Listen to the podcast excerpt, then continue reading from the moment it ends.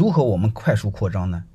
我们就用这两种模式，哪两种模式？又把他俩合二为一。刚才我不是说了吗？把老板和员工合二为一，成为合伙人。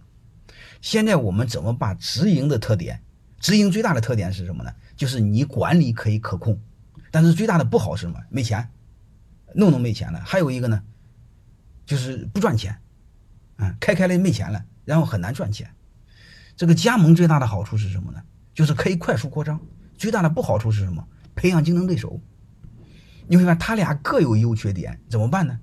就是把他俩合二为一，用他俩的优点规避他俩的缺点，就这么简单。你看直营管理可控，但是没有钱怎么办？加盟你会发现可以快速扩张，嗯，钱花不完，那就用加盟的钱，用直营的管理。能听明白了吗？啊，就这么简单，这俩合在一起就叫城市合伙人。城市合伙人两类，第一类用投用投资人成为你的合伙人，最经典的是麦当劳、肯德基。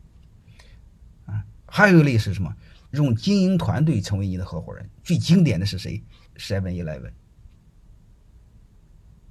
啊，当然还有很多了。你比如你企业做的很好，你可以现在有三台模式，知道叫什么叫三台吗？就是前台、后台、中台。你提供前台，提供中台，然后前台和别人合伙，啊，你比如你开一个什么网上的线上的公司，什么家政公司、保姆公司，能听明白了吗？还有什么装修公司，什么乱七八糟的玩意儿，你会发现你有什么？你有品牌，你有平台，你有系统，但是你缺什么？缺缺前端的团队，全前端的营销，前端的客户服务。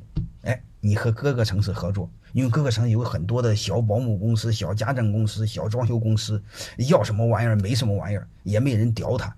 结果刚好你有一个大树，哎，你有一个羊头，然后挂了你的羊头可以卖他的狗肉。能听明白了吗？这就叫城市合伙人快速扩张。